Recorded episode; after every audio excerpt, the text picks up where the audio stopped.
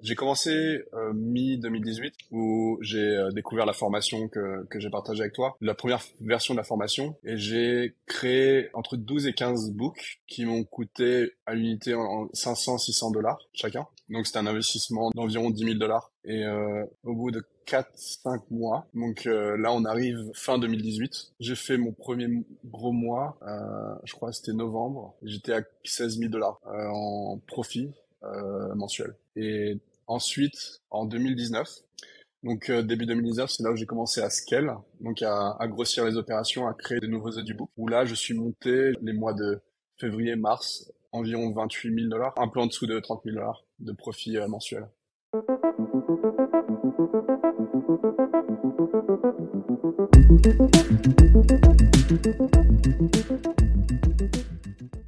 Salut Arnaud. Salut. Bienvenue sur le podcast des makers. Euh, comment ça va?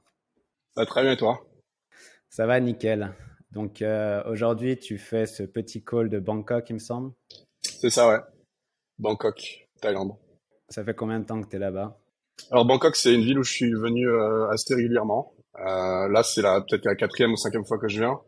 Et ça fait quatre mois que je suis ici, cette fois. Mais en tout, si je cumule, ça va faire peut-être, j'ai peut-être passé deux ans en tout à Bangkok. Pas mal. Donc, tu es un expatrié à Bangkok alors. ouais, c'est ça. Écoute, euh, je t'ai invité aujourd'hui euh, parce qu'on a parlé de toi dans le podcast avec Antoine, euh, qui est du coup le deuxième podcast qu'on a publié. Et on a parlé pas mal de process et de management. Et toi, c'est ta compétence principale. Et c'est marrant parce que si on reprend ton, ton parcours, tu es le contre-exemple du Shiny Object parce que tu as fait pas mal de différents business et en fait, tu as, réussi comme ça. Mais en fait, je me suis rendu compte avec du recul que ce que tu apprenais tout du long, c'était pas le business en lui-même, c'était plus ta capacité à embaucher, manager, créer des process et automatiser les choses. Et du coup, si on peut reprendre ton parcours dès le début, par quoi tu as commencé? Alors, au début, quand j'ai commencé l'aventure de, on va dire digital nomade, j'ai, euh, euh, je suis allé à Chiang Mai.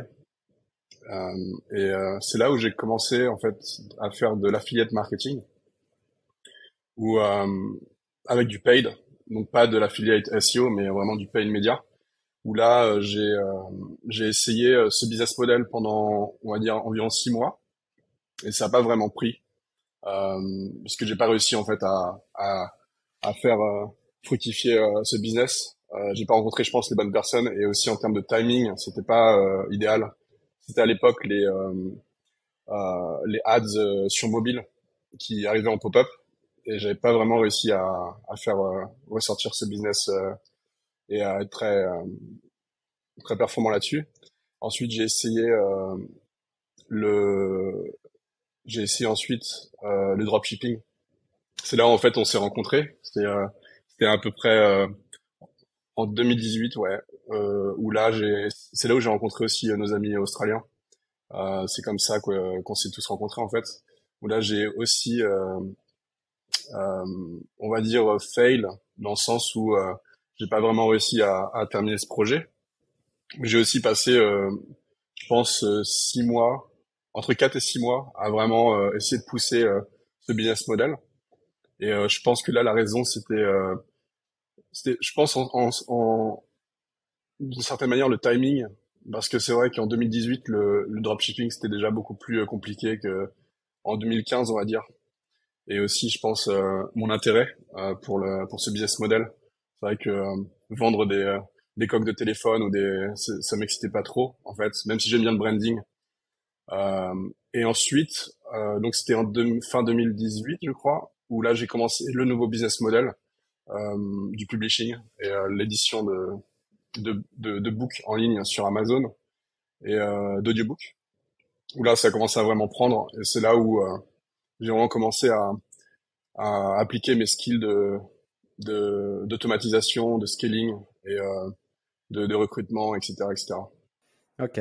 Et du coup, c'est euh, c'est vrai que c'est quelque chose que beaucoup de personnes euh, qui ont testé le dropshipping et ont arrêté ont en commun, c'est le désintérêt du euh, business en lui-même. C'est vendre des produits auxquels tu ne crois pas, vendre des produits de mauvaise qualité, et en fait, tout le business est basé sur faire de l'argent et il n'y a pas vraiment de, but à la fin. Et j'ai l'impression qu'on se retrouve pas mal là-dessus parce qu'à à l'époque, du coup, en 2018, comme tu dis, on était avec des, un groupe d'Australiens, on était les seuls Français dedans. Et ils faisaient tous du dropshipping. Et moi-même, je faisais déjà de l'édition de site et je m'étais chauffé à lancer un site.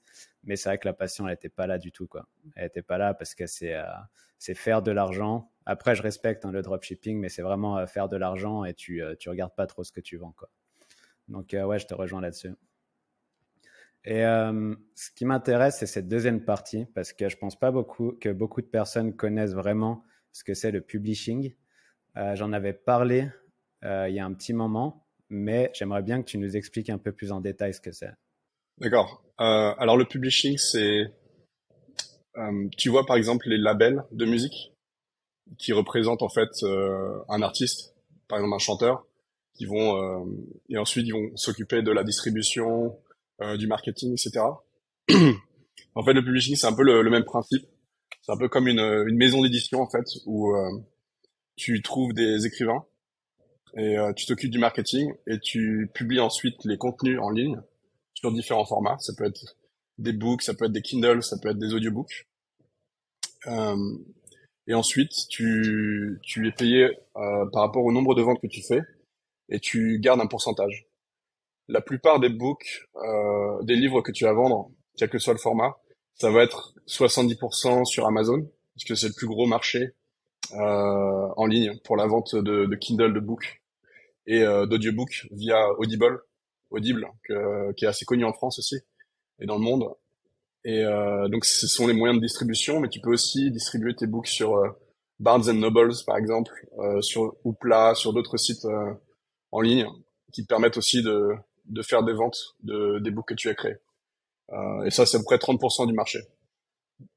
Et voilà, en termes de produits, on a donc les audiobooks, qui sont les, des books au format audio qu'on peut écouter, un peu comme ce podcast-là où, où tu vas euh, press play et ensuite écouter euh, le book au lieu de le lire. Donc c'est pratique pour euh, lorsque tu es dans les transports par exemple ou, ou que tu fais autre chose. Moi j'adore par exemple les audiobooks et, et, écouter des podcasts quand j'ai quand je suis dans les transports ou quand je suis à la salle de sport par exemple. Et euh, là les formats book, euh, format livre classique qu'on appelle paperback ou hardcover, qui sont en fait les les books tu vois classiques que tu achètes à la librairie. Et donc ça c'est assez moi, c'est la partie que j'aime parce que tu crées en fait un produit physique où ensuite tu peux tu peux commander, tu peux tu peux le lire euh, directement, c'est dans tes mains, euh, sans forcément que ce soit euh, tu vois du dropshipping ou quoi. Là, tu as aussi le, côté physique euh, produit. Et, euh, et Kindle en fait qui est principalement sur Amazon Kindle où là tu c'est un format en fait sur le sur les sur les petits Kindle que tu peux lire dans un parc tranquillement posé et, euh, et voilà. Donc c'est un business model qui est, on va dire, euh, moi je trouve qu'il est très proche du SEO parce que, par exemple, dans l'édition de site, tu vas créer des sites sur des thématiques différentes. Et, euh, et l'idée c'est, de voilà, c'est de créer plein de, de contenus et de les mettre à disposition et d'essayer de, de, revenir en premier sur les, les moteurs de recherche, Google en, en l'occurrence. Là, l'idée, c'est un peu de, de, créer des contenus où il y a une énorme demande derrière, où la compétition est pas trop élevée, et au final, tu vas réussir à, à remonter en première page sur Amazon et tu vas générer euh, un nombre un nombre élevé de ventes. Et euh, tu voilà. C'est vrai que c'est euh, c'est intéressant ce que tu dis parce que en fait quand toi tu tu t'étais lancé là-dedans, il me semble c'était fin 2018, début 2019. Ouais, c'est ça ouais. C'était mi 2018 ouais. Ouais, du coup, tu avais, bah, avais plutôt bien réussi là-dedans. On en reviendra, on reviendra après aux au chiffres que tu as pu faire grâce à ça. Et, euh, et, moi, il y a un moment, je me suis dit, ça peut être intéressant de développer ça sur mes, euh, sur mes sites, du coup, de créer des, euh, des, des, sites sur Amazon et de les pousser avec mes, euh, mes sites anglais sur lesquels je rankais à l'époque. Et c'est vrai que, bah, du coup, j'avais pris la formation. Est-ce que tu peux rappeler le nom de la formation? Alors, c'était la formation qui a été créée par les, twin, les Michelson Twins, qui s'appelle maintenant Audiobook Income. Academy, quelque chose comme ça? Audiobook Academy. Ouais. Alors, ils ont changé de nom, ils sont brandés euh, récemment. Euh, mais ouais, ouais. c'était la première formation que j'avais eue et que je savais passer. Et du coup, ouais, on avait euh, donc on avait parlé un peu et moi je me suis dit ok, je vais, je vais me lancer dans ce business model, pardon. Et euh, c'est vrai que si tu reprends le process, ça ressemble énormément à l'édition de site. Parce que si on reprend euh, le process et tu commences par chercher une niche, donc tu vas chercher une niche, euh, donc ça peut partir d'un mot-clé ou plus une thématique, un peu comme une ultra niche en édition de site. ça va être par exemple comment dresser son chien. Et tu vas trouver cette niche sur Amazon. Et toi, tu vas essayer de créer le contenu qu'il faut, donc créer ta structure parfaite en allant sur Quora, Reddit, euh, pour aller chercher, euh, étudier ton, le persona, un peu la personne que tu vas, euh, que tu vas viser. Et ensuite, tu vas avoir tes rédacteurs qui vont rédiger le livre. Et après, toi, tu fais toute la partie publication. Alors, il y a énormément d'étapes dedans. C'est assez complexe quand tu t'y connais pas. Mais c'est vrai que le process, c'est recherche de niche, trouver des idées de contenu, créer le contenu et publier. Et après, euh, où les personnes te trouvent, c'est en général Amazon via le moteur de recherche. Donc, si tu es premier sur comment dresser ton chien, euh, tu vas avoir du trafic gratuit par Amazon et en fait, tu vas faire tes ventes euh, via Amazon. Et c'est vrai que c'est pas mal, c'est que tu as aussi un espèce de revenu récurrent, c'est qu'une fois que tu es positionné, c'est entre guillemets un revenu passif. moi, à l'époque, j'avais sorti un seul livre en anglais et c'est vrai que je touche toujours des revenus dessus. Ça fait quoi? Quasi deux ans, je crois. Alors, c'est quasiment rien, c'est 70 dollars, même pas par mois, mais quand même, ce, site, ce livre se vend toujours. Et euh, c'est vrai que le process ressemble énormément à celui de l'édition de site. Et c'est là où c'était intéressant. Et toi, tu disais, donc c'est à ce moment-là que tu as commencé à euh, apprendre à recruter les bonnes personnes, créer des process et les manager. Oui, c'est ça, en fait. Euh, le process, comme tu disais, est assez, assez compliqué dans le sens où il y a beaucoup d'étapes. Mais euh, par exemple, quand tu veux créer un livre, donc euh, tu as, euh, on va dire, des étapes qui sont assez, qui demandent pas mal de, de, connaissances, comme la recherche des mots clés, la recherche, la, la R&D, la recherche et développement, où en fait c'est toute la phase où on doit, tu vas regarder le marché, tu vas essayer de trouver un angle stratégique dans une niche qui a une compétition, on va dire moyenne ou élevée. Euh, mais où la demande est très, est très forte par rapport à la compétition, donc un bon ratio de compétition et demande, où tu veux trouver en fait euh, une stratégie pour apparaître en première page parmi les autres compétiteurs. Ça peut être un angle un peu particulier, euh, pro, euh, donner euh, des bonus par exemple ou euh, une certaine valeur ajoutée. Et en fait, cette stratégie d'aller d'arriver sur la première page, elle manque quand même pas mal de, de, connaissances du marché. Donc ça, c'est par exemple une étape que je vais faire moi-même, euh, qui est un peu high level. Donc ça, c'est très dur à, à, déléguer. Par contre, tout ce qui est lié à la production du, du book, donc euh, l'écriture, euh, l'édition, le proofreading, pour être sûr que le, le manuscrit euh, est, est, de bonne qualité et peut être publié sans faute de grammaire tout ce qui est euh, la publication sur des sites de promo du livre euh, afin de, de récupérer, euh, d'arriver, d'accumuler en fait des, des, reviews qui vont permettre de pousser le book en haut de la première page. Tout ça, c'est des, c'est des éléments qui peuvent être délégués, qui sont très time consuming, qui demandent pas mal de temps et, et qui, qui, sont assez, on va dire, laborieux à faire euh, et répétitif, un peu comme la création de contenu dans le dans l'édition de site, où là tu vas tu vas déléguer. En fait, il y a toutes ces étapes qui sont intermédiaires. Euh, j'ai euh, j'ai réussi en fait à le à le déléguer et à créer des process et des SOPs qui permettent ensuite de de d'à la fois de déléguer toutes ces euh, toutes ces tâches et euh, de trouver les bonnes personnes et les former assez rapidement via tu vois les, les SOPs, les vidéos de, de formation et on va dire deux trois semaines d'onboarding où tu vas euh, faire en sorte voir si la personne que tu as recrutée a les compétences et euh, s'il y a on va dire une collaboration qui se crée et, que les, les process et tout euh, soient bien fluidifiés afin que tu arrives à, à, à atteindre les objectifs que tu t'es fixés. Euh, moi, par exemple, les KPI que j'ai sur euh, sur le, le publishing, c'est le nombre de books que tu vas créer. En fait, il y a un certain niveau de, de qualité que je me donne et en fait, le vrai KPI, c'est euh, le nombre de books que tu vas créer. Parce qu'en fait, dans ce business, dans ce business model, un peu comme tous les autres business models, tu as la loi de Pareto qui se, qui s'applique où tu as 80% des, des, des où tu as 80% des revenus qui vont être euh, générés par 20% des, des produits que, que, que, tu vas faire, euh, que tu vas poster. Donc en fait, l'idée, c'est c'est à la fois d'avoir cette approche de volume Donc où là, où là, ça demande d'avoir des des euh, des process et des, une structure qui soit vraiment très claire et, euh, et une, certaine qualité où là c'est les c'est la qualité des process, les personnes que tu que tu recrutes et euh, la formation que tu suis, euh, être sûr que voilà la, la, couverture du livre est de très bonne qualité. Euh, donc il faut faut trouver les, les, bons euh, designers. Euh, donc ouais, il y a pas mal de on va dire d'éléments à mettre en place, à organiser. Et, et je pense que pour ce business model là, qui est on va dire relativement complexe, mais non, mais pas non plus, on va dire impossible. Ça met euh, environ trois à six mois avant d'avoir vraiment une équipe d'écrivains, euh, des, des formateurs pour le euh, pour la, le formatting du book, les bons, trouver les bons designers avec qui t'aimes travailler, etc. Afin d'avoir un, un, process qui permet derrière de générer. moi, mon objectif, c'est de pouvoir créer un book toutes les tous les dix jours, donc trois books par mois. Ça, c'est vraiment lorsque toute l'organisation, la structure est vraiment très bien huilé et que, et que tout se passe bien. Euh, pour le moment, je pense que je suis capable d'en créer, on va dire, un et demi, deux par mois, ce qui est déjà très bien. Et euh, si tu veux, après, on parlera des, euh, des revenus qu'on peut faire par rapport à ces books euh, et de la, du potentiel de ce business model. Mais c'est, c'est déjà très bien. Et ouais, tu, tu voulais développer plus sur les process, c'est ça? Ouais, moi, ce qui m'intéresserait aujourd'hui, c'est euh, de. Euh, alors, on va décortiquer le process.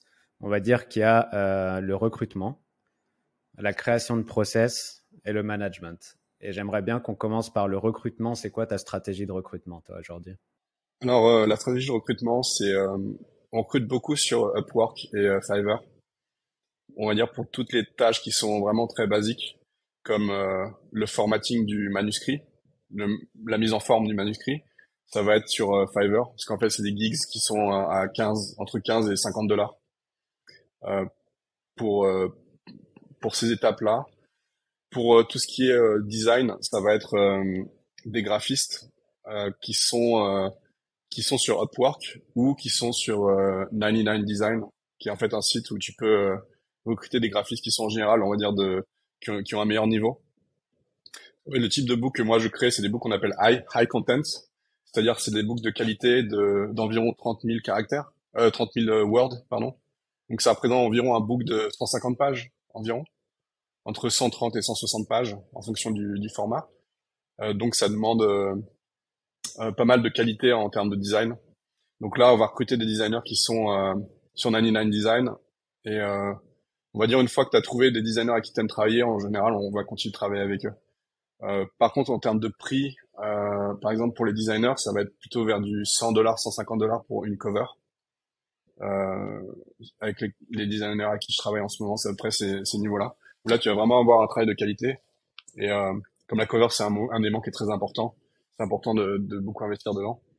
Donc voilà, en termes de, de recrutement, c'est assez basique, c'est sur Upwork. Et une fois que que le recrutement est fait, ensuite il y a l'onboarding mais dans tout ce qui est euh, le recrutement, j'ai des euh, process où en fait j'ai la, je poste le le job euh, euh le job post, en fait le l'annonce. J'ai déjà un template d'annonce qui est créé pour pour chaque position que je que je recherche. et on va dire que mon process exact sur Upwork par exemple, c'est de, de d'envoyer le, le job post, d'attendre une journée et ensuite le lendemain regarder toutes les euh, euh, tous les candidats qui ont euh, qui ont postulé et en plus rechercher des, des candidats manuellement avec des mots clés où là tu vas regarder chaque profil en en filtrant en fonction de, de, ce que tu recherches. Tu veux quelqu'un d'expérience, tu vas prendre quelqu'un qui a déjà euh, earn, qui a déjà gagné plus de 1000 dollars par exemple. Tu as des filtres comme ça où tu vas pouvoir ensuite vraiment trouver euh, des candidats qui sont potentiels, euh, qui sont potentiellement intéressés. là, c'est plus de l'outreach où tu vas, euh, parce qu'en fait, c'est, il y a pas mal, en général, les candidats qui vont postuler pour pour ton job, ça va être des candidats qui recherchent des missions en ce moment. Donc c'est pas forcément les candidats qui ont déjà, qui sont déjà débordés de travail parce qu'ils sont excellents et que tout le monde les veut. Donc il y a aussi, je pense, c'est aussi important de de faire de l'outreach où en fait tu vas manuellement regarder les, les profils où là le, le taux de de réponse va être plus faible parce qu'en fait, tu vas souvent tomber sur des sur des personnes euh, sur rapport qui sont déjà trop occupées, qui peuvent pas euh, travailler sur ton projet ou, ou, ou, ton rate est trop faible. Mais moi, c'est comme ça que j'ai trouvé en général les meilleurs les meilleures personnes à qui travailler. Par exemple, mon éditrice qui, qui, qui s'occupe de, de faire le follow-up du writer et qui, qui donne des feedbacks à l'écrivain afin de d'être sûr que qu'il suit les, les, directives et euh, donner des, des, conseils sur la on va dire sur le ton à prendre sur sur le type d'écriture à, à, faire. Euh, je l'ai trouvé de cette manière là c'était en outreach. En fait c'est très dur de trouver un, un, bon éditeur. Et les éditeurs qui postulaient pour mon annonce étaient en général on va dire euh, avaient pas le, niveau que, que je recherchais Donc, voilà je pense que l'outreach c'est assez important donc l'outreach, donc euh, euh, essayer d'aller rechercher par toi-même. Et toi, le type de profil que tu recherches, c'est des personnes compétentes. Pour le coup, c'est vrai que si on revient sur le publishing, avais, il me semble que tu as commencé un peu comme ça, mais tu avais un peu le, le dropshipping du, du, publishing où tu publiais des contenus qui sont pas vraiment de bonne qualité, mais le but c'est de vendre rapidement. Et tu as la deuxième partie qui est comme créer des sites d'autorité en édition de site, c'est créer des livres vraiment de qualité euh, qui vont durer sur le temps. Et toi, c'est ce que tu fais aujourd'hui. C'est ça? Ouais, c'est ça. Euh, y a quand on s'est rencontrés, euh, lorsque j'avais commencé la première stratégie euh, de créer des audiobooks, euh, c'était pendant la période où les audiobooks explosaient. Il y avait très peu d'offres sur euh, Audible et il y avait beaucoup de demandes parce qu'en fait les audiobooks ça c'était un peu on va dire nouveau et, et à la mode. En plus, t'as les les AirPods qui, qui, qui venaient de sortir, etc. T'avais toute cette euh, tout cet engouement pour les audiobooks. Et en fait, c'était euh, là, c'était vraiment une question de créer des, des, contenus très vite, rapidement, et les mettre à disposition. Et c'est comme ça que j'ai créé, euh, j'ai commencé à créer une quinzaine d'audiobooks euh, qui m'ont coûté vraiment très peu cher.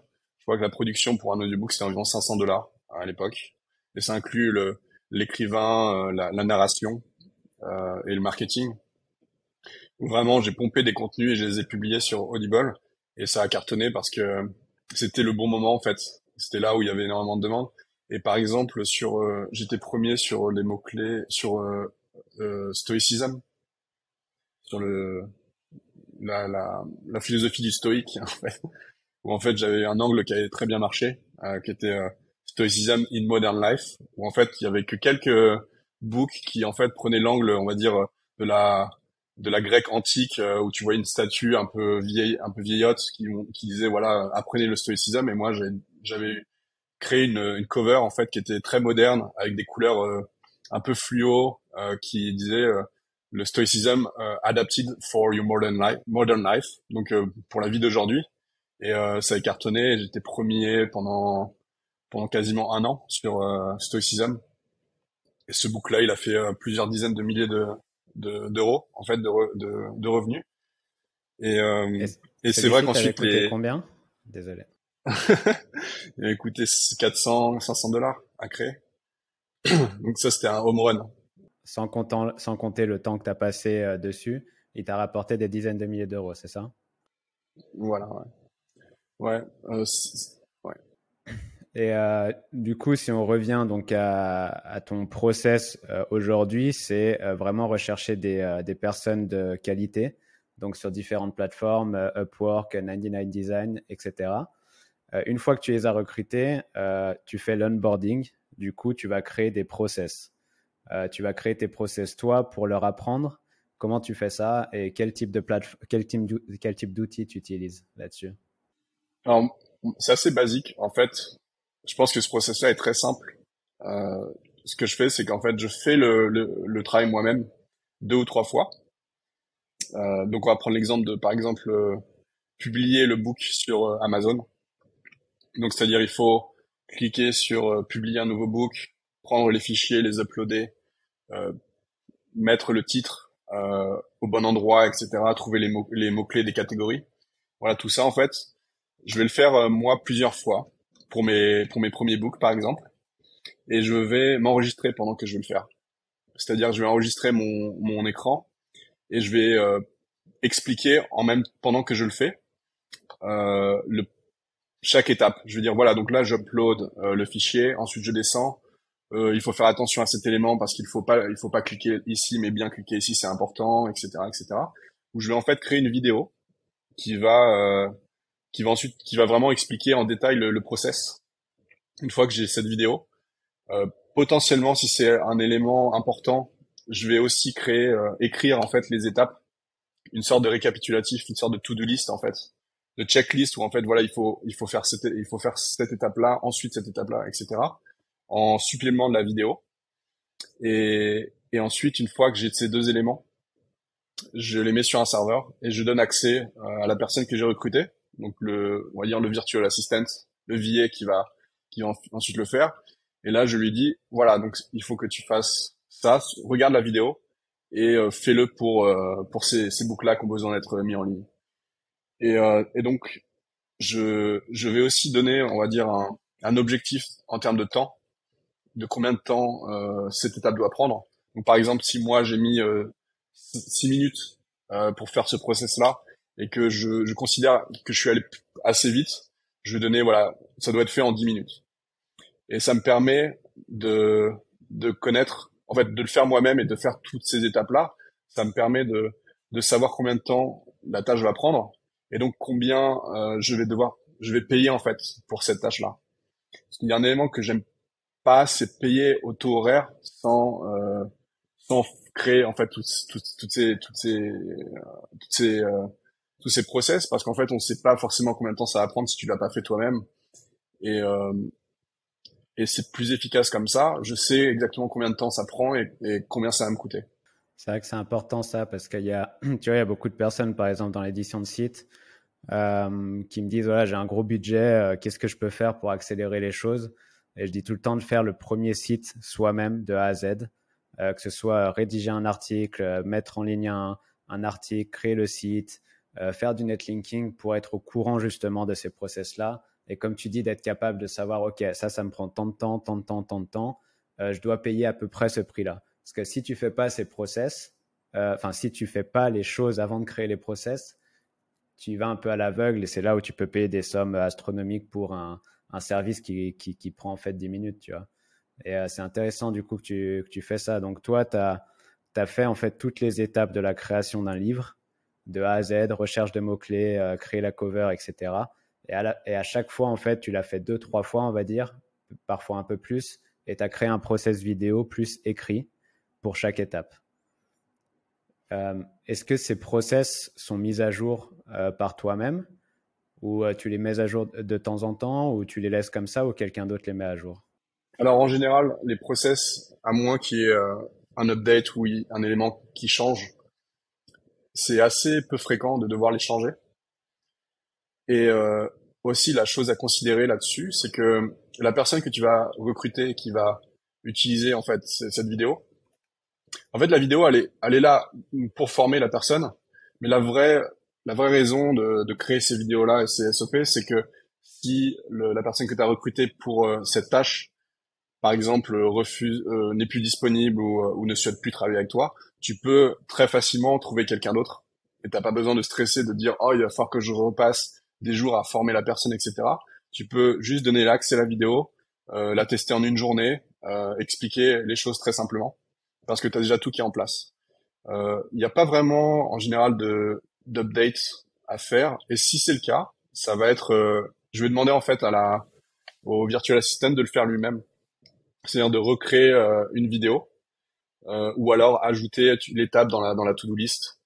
Mais ouais, mais en général, en fait, cette vidéo-là, elle va être regardée quelques fois et une fois que la que le, le virtual assistant va connaître le process, ensuite c'est c'est bon en fait, il est il est formé et et c'est c'est c'est bon on va dire c'est vraiment on va dire une, une sécurité d'avoir euh, de créer des process ça permet on va dire de à ta production de pas être euh, ralenti en cas de de désistement d'un des d'un des d'un des euh, d'une des personnes que tu as recruté qui fait une tâche particulière que souvent les tâches en tout cas c'est le cas dans, dans le publishing les tâches sont les unes après les autres et sont interconnectées c'est-à-dire que je dois avoir le l'édition doit être faite de, du manuscrit avant de pouvoir formater le manuscrit. Sinon, je vais formater avec des erreurs. Donc, si par exemple le formateur euh, qui formate le manuscrit n'est pas euh, n'est plus disponible, en fait, ça ralentit toute la production. Donc l'idée, c'est de d'avoir ces process. Euh, c'est une sécurité en cas de, tu vois, si une personne arrête de travailler pour toi, tu peux trouver très rapidement derrière une personne. Et tout à l'heure, on parlait de de la, du process pour euh, créer en fait les euh, pour trouver les personnes euh, à recruter. Et en fait, lorsque je recrute, c'était un élément que j'ai oublié de, de partager. Je vais je vais pas m'arrêter en fait à une fois que j'ai recruté une personne. Par exemple, l'éditeur, j'ai trouvé mon éditeur. Et ben, je vais partir avec cette personne-là et je vais, euh, je vais, et c'est tout. Et je vais ignorer toutes les autres, euh, tous les autres candidats. Ce que je fais, c'est que j'ai une, j'ai un fichier. En fait, je vais, une fois que j'ai trouvé des candidats qui sont euh, à fort potentiel, où j'ai posé pas mal de questions, genre pour, pour, je les ai, on va dire, filtrés. Je vais les garder en fait en, en réserve avec leurs contacts au cas où la personne que j'ai recrutée, et c'est arrivé assez régulièrement, euh, ça arrive assez régulièrement que une personne que j'ai recrutée va ensuite, euh, pour X raisons, arrêter de travailler pour moi. Et ben derrière, j'ai déjà, euh, on va dire, une liste de deux ou trois autres profils qui sont intéressants, qui sont euh, potentiellement toujours disponibles pour travailler pour moi, pour prendre la place de cette personne. Ouais, c'est un peu, tu as une équipe type et euh, tu as tes remplaçants derrière. Et c'est vrai que ça, c'est un process que j'avais appris via euh, Authority Hacker, le process de recrutement, qui était vraiment pas mal, c'était euh, créer un Google Form. Euh, donc un questionnaire Google que tu mets en lien sur tous tes posts que tu vas poster sur Upwork ou peu importe. Les personnes vont sur ce questionnaire, remplissent les questions. Donc, est-ce que vous êtes d'accord de travailler à ce prix-là? Est-ce que vous êtes disponible 10 heures par semaine, etc., etc. Ensuite, le Google Form va dans un Google Sheet et ça fait que tu as ta liste de personnes, de candidats. Ensuite, tu vas les noter suivant, la, euh, suivant leurs réponses. Tu vois, par exemple, tous ceux qui ne sont pas d'accord de travailler à ce prix-là, ils vont avoir un 3 euh, parce que tu vas les mettre en dernier. Ceux qui sont d'accord, ils vont avoir un 2, etc. etc. Et euh, ceux qui ont un 1, c'est-à-dire les meilleurs candidats, tu vas en avoir 3. Et en général, tu vas faire une interview, donc tu vas les, les prendre en interview de recrutement, les trois, et tu vas prendre le meilleur. Et du coup, après, tu as deux remplaçants au cas où. Est-ce que c'est un peu ça que tu utilises comme euh, process? Ah, Moi, ça va pas jusqu'à ce niveau de, de détail. Euh, ah, J'aime bien en fait garder les garder, on va dire, un process assez simple. Je vais, j'utilise seulement Google Google Sheet où je vais euh, lister mes les candidats avec une note en face où je vais expliquer, par exemple, le prix, le prix horaire, euh, leur taux horaire, où je vais leur disponibilité, vraiment des, des, des éléments assez factuels, avec peut-être un commentaire s'il y a euh, un élément très, euh, tu vois, particulier pour cette personne. Donc c'est assez simple. Et ensuite, euh, alors je sais pas si toi tu fais beaucoup d'interviews vidéo ou, ou, de call avec eux quand tu les recrutes. Est-ce que tu, tu fais ça? Euh, je le fais de plus en plus euh, parce que j'ai remarqué qu'il y a quelque chose d'assez important, c'est de voir la tête de la personne. Pas que je vais juger sur le physique du tout, mais c'est important pour euh, un aspect confiance parce que tu vois, j'ai eu, bah, quand on s'était rencontré en 2018, j'ai eu des, mauvaises expériences en tant que freelance de travailler pour quelqu'un qui m'a jamais payé. Tu vois.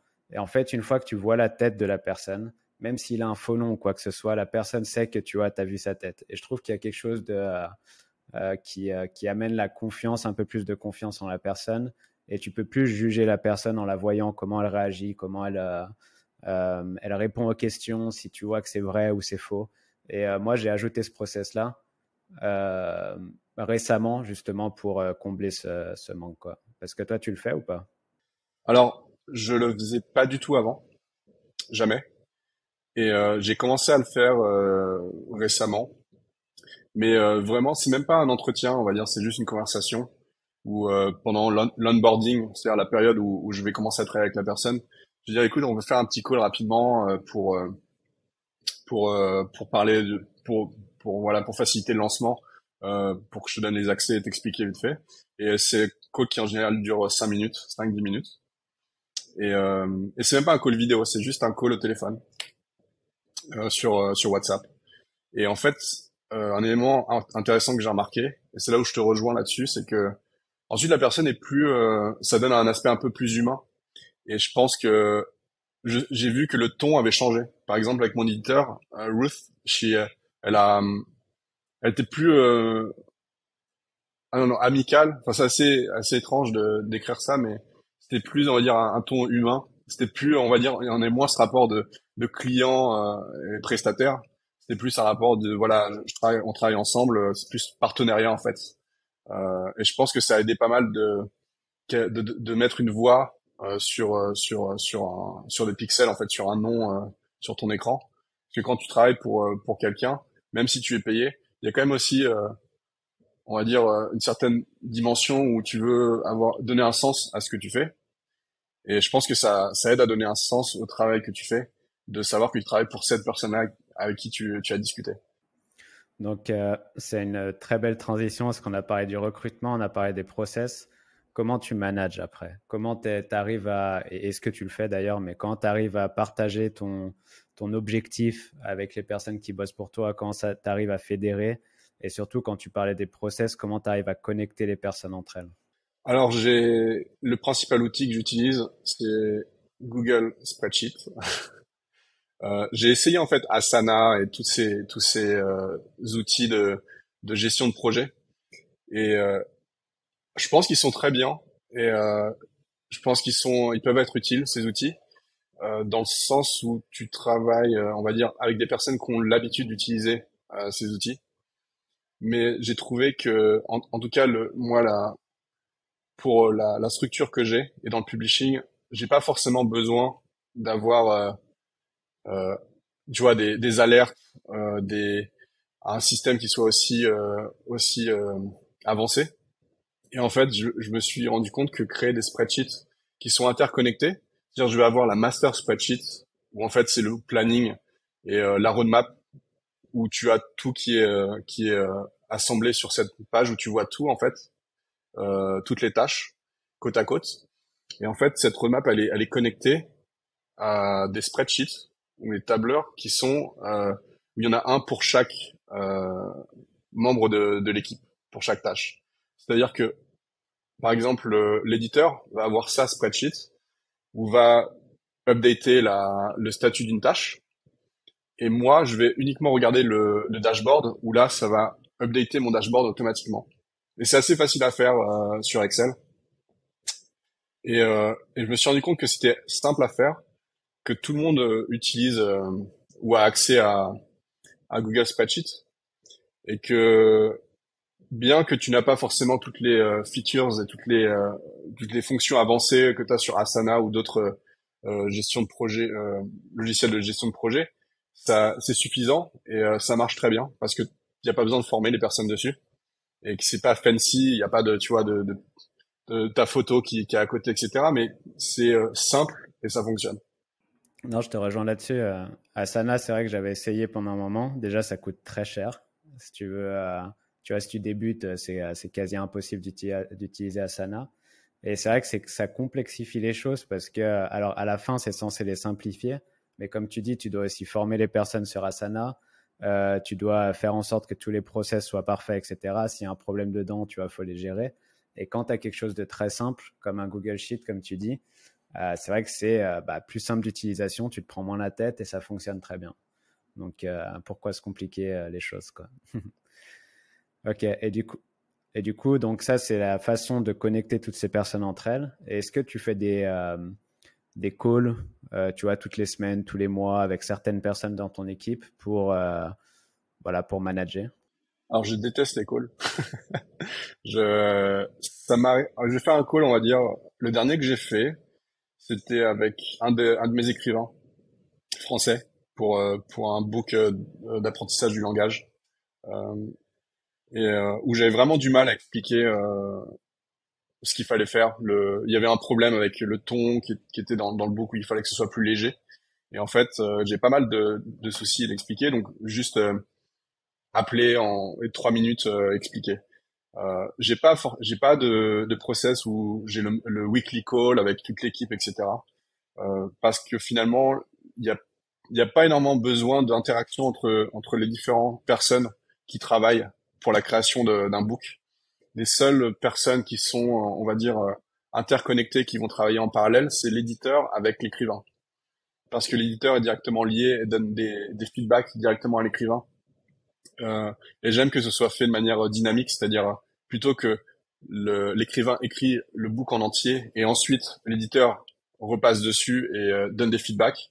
C'est plus efficace de d'avoir tu vois euh, un, un Google euh, Word qui, qui soit partagé où l'éditeur peut en, en, temps réel donner des feedbacks à l'écrivain afin de on va dire de faciliter la création, de pas avoir de des, des va-et-vient et de perdre du temps à créer le, le, le manuscrit en entier et ensuite devoir revoir beaucoup de parties.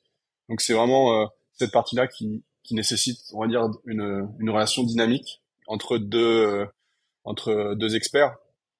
Mais les autres éléments, j'ai pas forcément besoin d'interaction entre, entre elles. Donc, euh, euh, j'ai, pas trop ce problème-là. Et ces deux personnes-là, euh, pour, reprendre l'exemple de, de l'éditeur et de l'écrivain, euh, sont direct. En fait, je recrute beaucoup sur Upwork et euh, sont. j'ai créé un chat. En fait, je suis dessus en admin et ils sont tous les deux dessus où je, je les ai présentés. voilà, euh, personne A, euh, voici personne B, cette personne A s'occupe de ça et vous avez travaillé ensemble. Euh, voilà les deadlines, voilà le projet, euh, voilà sur un ton euh, assez, tu vois, amical. Et, et, donc, et maintenant ils travaillent ensemble. Et j'ai remarqué que lorsque tu mets, en tout cas entre entre eux, il y a une bonne connexion qui se crée. et il y a pas mal de, c'est assez actif, c'est-à-dire ils vont ils vont pas mal interagir entre euh, tous les tous les deux. Et euh, moi, euh, je supervise et je vois que tout se passe bien. Et voilà, c'est comme ça que ça se passe globalement. Ok, très bien. Du coup, donc là, on a parlé du recrutement, de ta façon de faire des process, ta façon de manager. Et maintenant, on va parler quand même de quelque chose d'intéressant. C'est c'est quoi la finalité de tout ça? Tu as commencé l'édition de site, l'édition de site, le publishing en fin 2018-2019 en termes de chiffres, ça a rapporté quoi? Et par rapport au travail que tu as fait et au nombre de livres que tu as publiés au début, ça t'a rapporté quoi? Euh, Tu veux que j'aille dans l'ordre chronologique? Euh, Peut-être que ce sera plus simple. Ok. Euh, donc en gros, je vais, ouais, je vais être plutôt factuel, ça va être plus simple. J'ai commencé mi 2018 où j'ai découvert la formation que, que j'ai partagée avec toi. Où là, c'était la première version de la formation et j'ai créé, je crois, entre 12 et 15 books qui m'ont coûté à l'unité en 500, 600 dollars chacun. Donc c'était un investissement de d'environ 10 000 dollars, si je me souviens à peu près. Et euh, au bout de au bout de 4-5 mois, donc euh, là on arrive euh, fin 2018, j'ai euh, j'ai généré environ, j'ai fait mon premier gros mois, euh, je crois que c'était novembre, j'étais à 16 000 dollars euh, en profit euh, mensuel. Et ensuite, en 2019, donc euh, début 2019, c'est là où j'ai commencé à scale, donc à, à, grossir les opérations, à créer des, des nouveaux des nouveaux audiobooks. Où là je suis monté jusqu'à euh, au maximum j'ai fait euh, les mois de février mars était à environ 28 000 dollars entre 20, un, peu en dessous de 30 000 dollars de profit euh, mensuel. Là ça prend aussi en compte donc je pense que en net on doit être à, à 24 000 dollars par là 23 parce qu'en fait chaque mois je crée des nouveaux contenus donc je, je réinvestissais environ 4-5 000 dollars par mois pour la création de de nouveaux contenus, la mise en ligne, etc. Euh, donc c'est allé relativement vite. Euh, en l'espace de six mois, j'ai réussi à faire un, revenu qui était euh, super intéressant.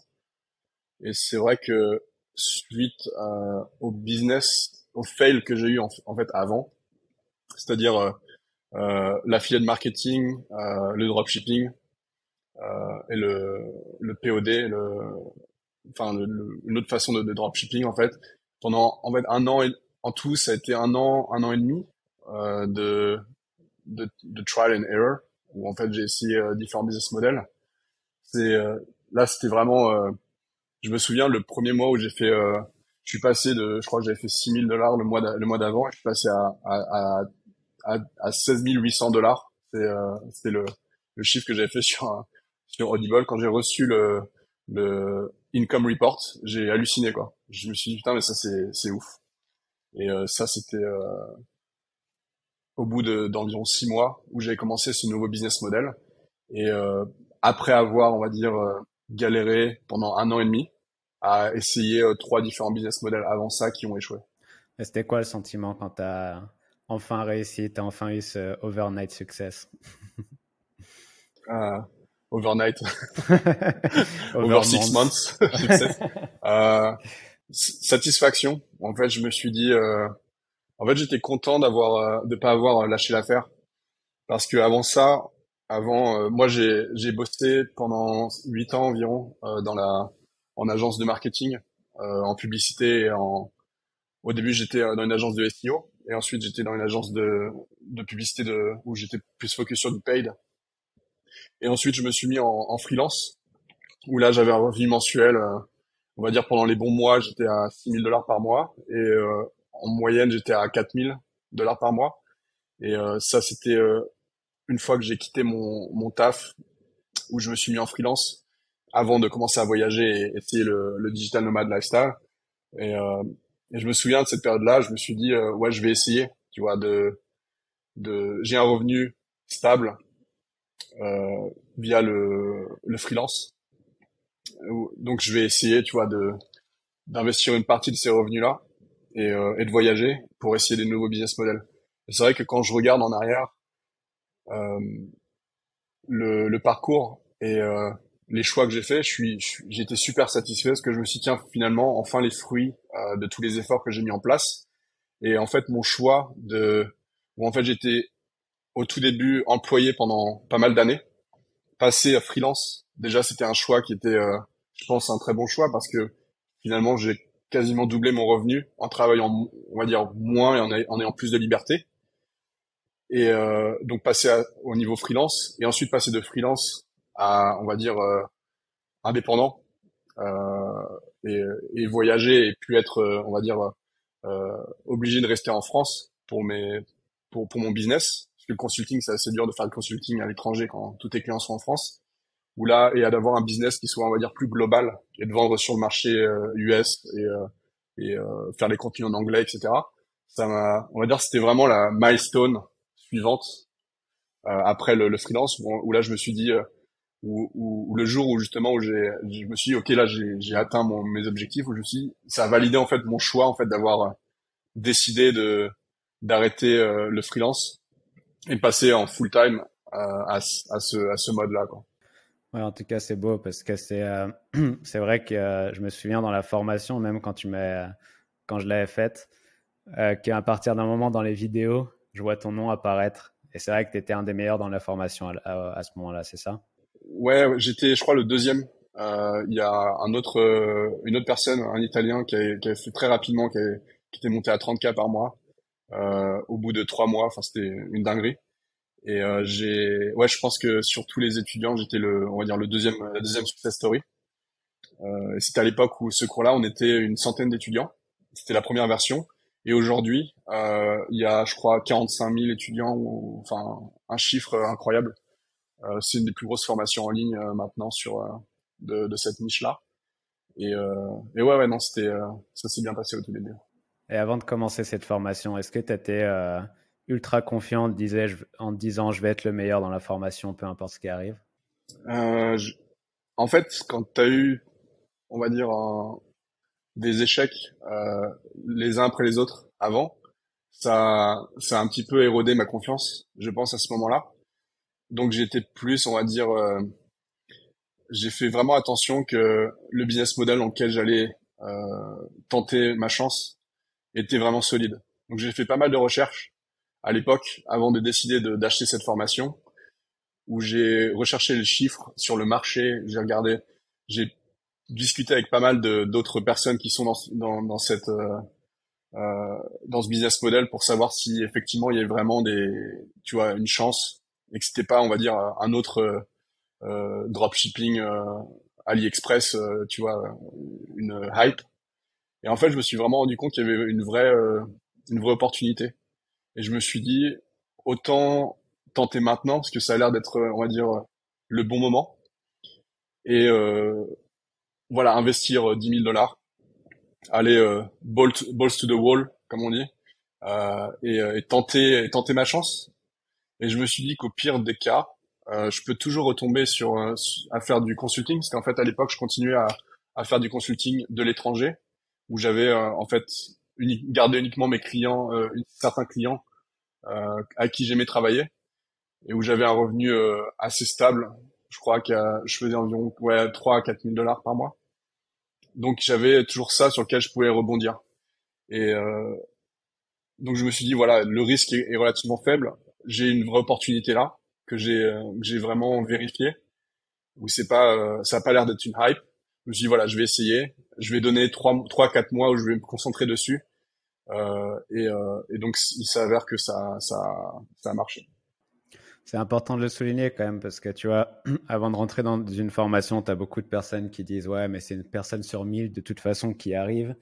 Euh, ils donnent des exemples, mais euh, voilà, il y a que certaines personnes qui, qui arrivent. Mais c'est important de dire aussi que tu peux être cette personne. Toi qui avais eu des échecs avant, tu es rentré dans cette formation et tu as été le deuxième meilleur à ce moment-là sur 100 euh, dans cette formation et tu as généré des sommes à plus de, voilà, 20, plus de 20 000 dollars par mois, 24 000 dollars de bénéfices par mois. Euh, grâce à cette formation. Et t'es pas rentré avec une, une, confiance à 100% que tu allais être le meilleur, mais tu l'as fait. Et c'est important de souligner ça parce qu'il y a beaucoup de personnes qui regardent la moyenne, mais il y a peu de personnes qui, qui, qui sont au courant qui peuvent être aussi euh, dans les meilleurs. Il faut pas regarder la moyenne surtout, tu vois. Et euh, déjà, félicitations pour ça, parce que c'était une belle réussite en, en, très peu de temps. Et, et quelles ont été les, les prochaines étapes, la suite? Qu'est-ce que tu as fait après euh, Une fois que tu as, fait ce salaire-là euh, mensuel, tu t'es dit quoi et quelles ont été les prochaines étapes? Alors ensuite, euh, une fois que j'ai eu, on va dire, ce premier gros succès, j'ai voulu capitaliser dessus et scale en fait les opérations. Et c'est là où j'ai accumulé toutes ces connaissances en, en termes d'automatisation, etc. Où au final, ça s'est pas forcément bien passé parce qu'ensuite le business, il a, il y a eu pas mal d'updates d'Amazon euh, où ils ont rendu les choses un peu plus compliquées pour la pour la création de pour l'uploading d'audiobook etc. Donc ça a été, euh, on va dire ensuite j'ai eu une phase de euh, où le business s'est un peu ralenti.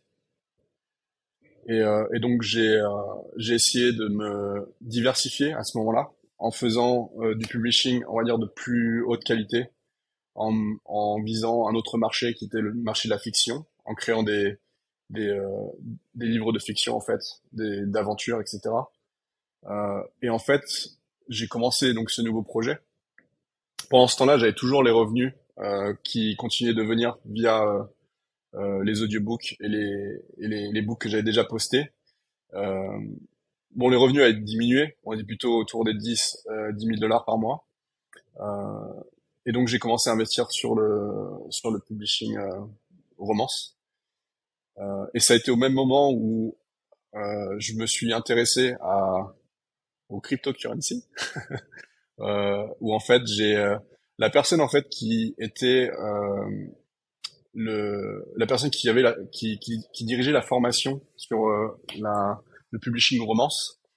en fait, s'est mis à commencer à jouer à un jeu en ligne qui s'appelle Axie Infinity, que tu connais aussi, et qui est en fait euh, un crypto game qui permet en fait de, de jouer et de, de, gagner des revenus via euh, un token euh, en ligne que, que tu peux ensuite tu vas revendre.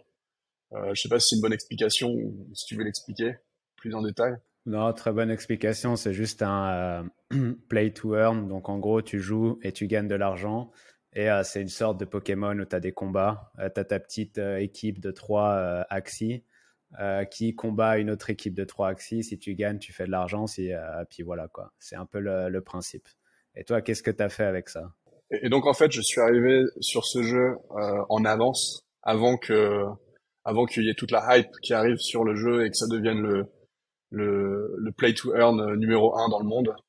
Donc ça, c'était en, en, en juin. Donc je suis arrivé début juin, fin mai, début juin, avant que ça, que ça devienne, ça explose euh, à partir de fin juin, juillet.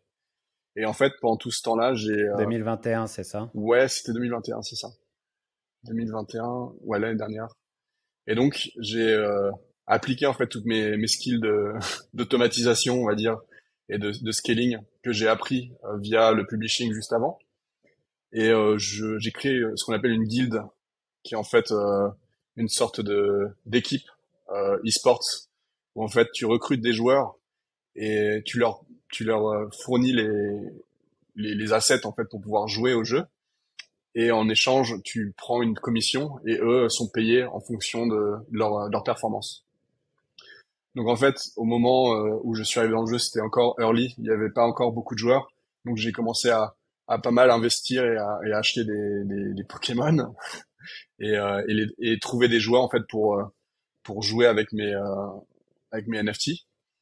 Et comme j'étais en avance, j'ai j'ai pu scale assez rapidement et à monter jusqu'à arriver à 500 équipes, donc 500 joueurs qui jouaient pour ma guilde et, euh, et ça, ouais, c'était une folie en fait, parce que le prix des tokens que tu pouvais euh, accumuler lorsque tu jouais a explosé.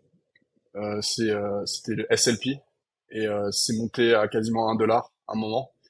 Et pendant le pic, si on veut parler de chiffres, pendant le pic qui était au moment où j'avais déjà commencé à scale, j'étais à quasiment 500 équipes et j'avais des joueurs qui jouaient tous les jours avec euh, une, organisation avec plusieurs levels de management, etc. Donc il y avait un Discord, etc. Tout était bien organisé, euh, un branding, euh, tout était en place.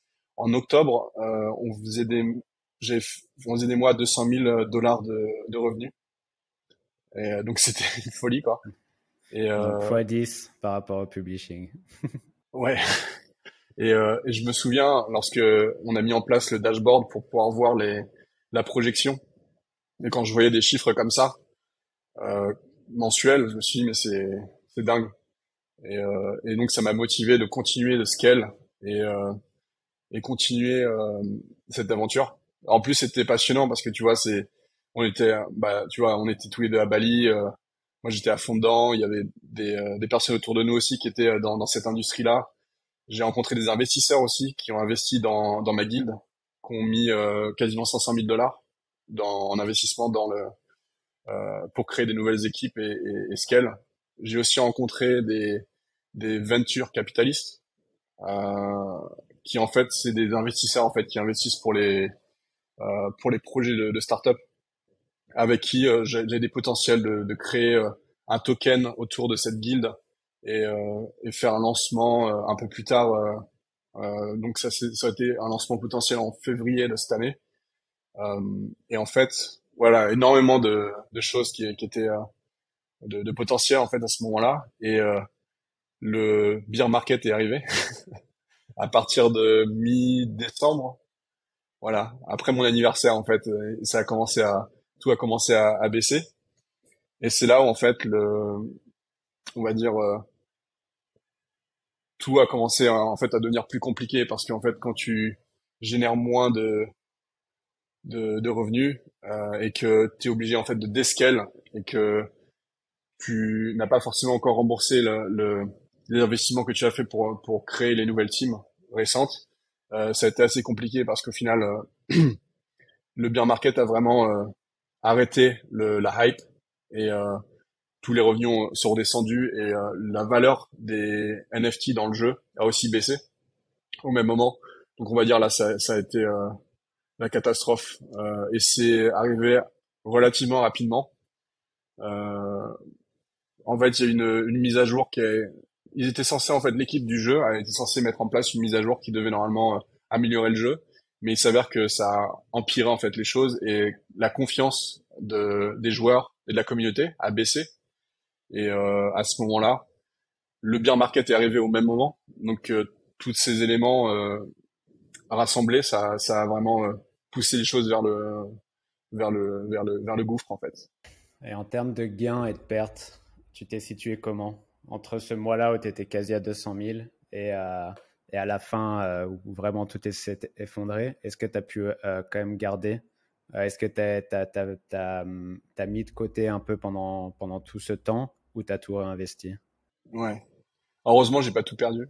Sinon, ça aurait été un peu triste. En fait, j'ai une stratégie de, de réinvestissement Et une stratégie où en fait je gardais un certain pourcentage de de mes gains où c'était environ donc moi je gagnais 40% sur tous les revenus. Et parmi ces 40% je réinvestissais euh, 60% environ. Je gardais pour moi 20% et les 20 autres pourcents c'était ça dépendait en fonction de, de en fonction de différents différents critères, mais mais globalement je gardais environ 20%. Euh, et donc pendant cette période, j'ai eu le temps d'accumuler euh, un revenu euh, où au final, je pense donc au, final j'avais investi au total 40, 40 ou 45 000 dollars en tout au début, et euh, je suis reparti avec euh, à peu près le double, donc 80 000 dollars.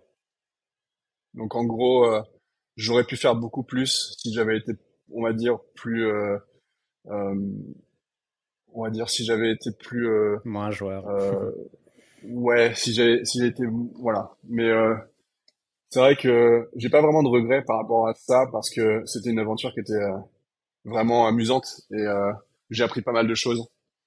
Et en fait, ça m'a fait réaliser que voilà, il y a la hype et qu'il faut, vraiment faire attention à la narrative, à on va dire, à, ce que les personnes vont te dire. Il faut vraiment avoir ton propre jugement et regarder uniquement les éléments qui sont euh, factuels et, euh, et d'essayer, tu vois, d'être euh, relativement prudent par rapport aux, investissements dans des, dans des secteurs qui sont très volatiles. Et je dois souligner que tu as quand même été, toi, très smart dans le sens où tu as quand même sorti de l'argent. Des histoires, il y en a des milliers, tu vois, sur ce bull run qu'il y a eu en crypto.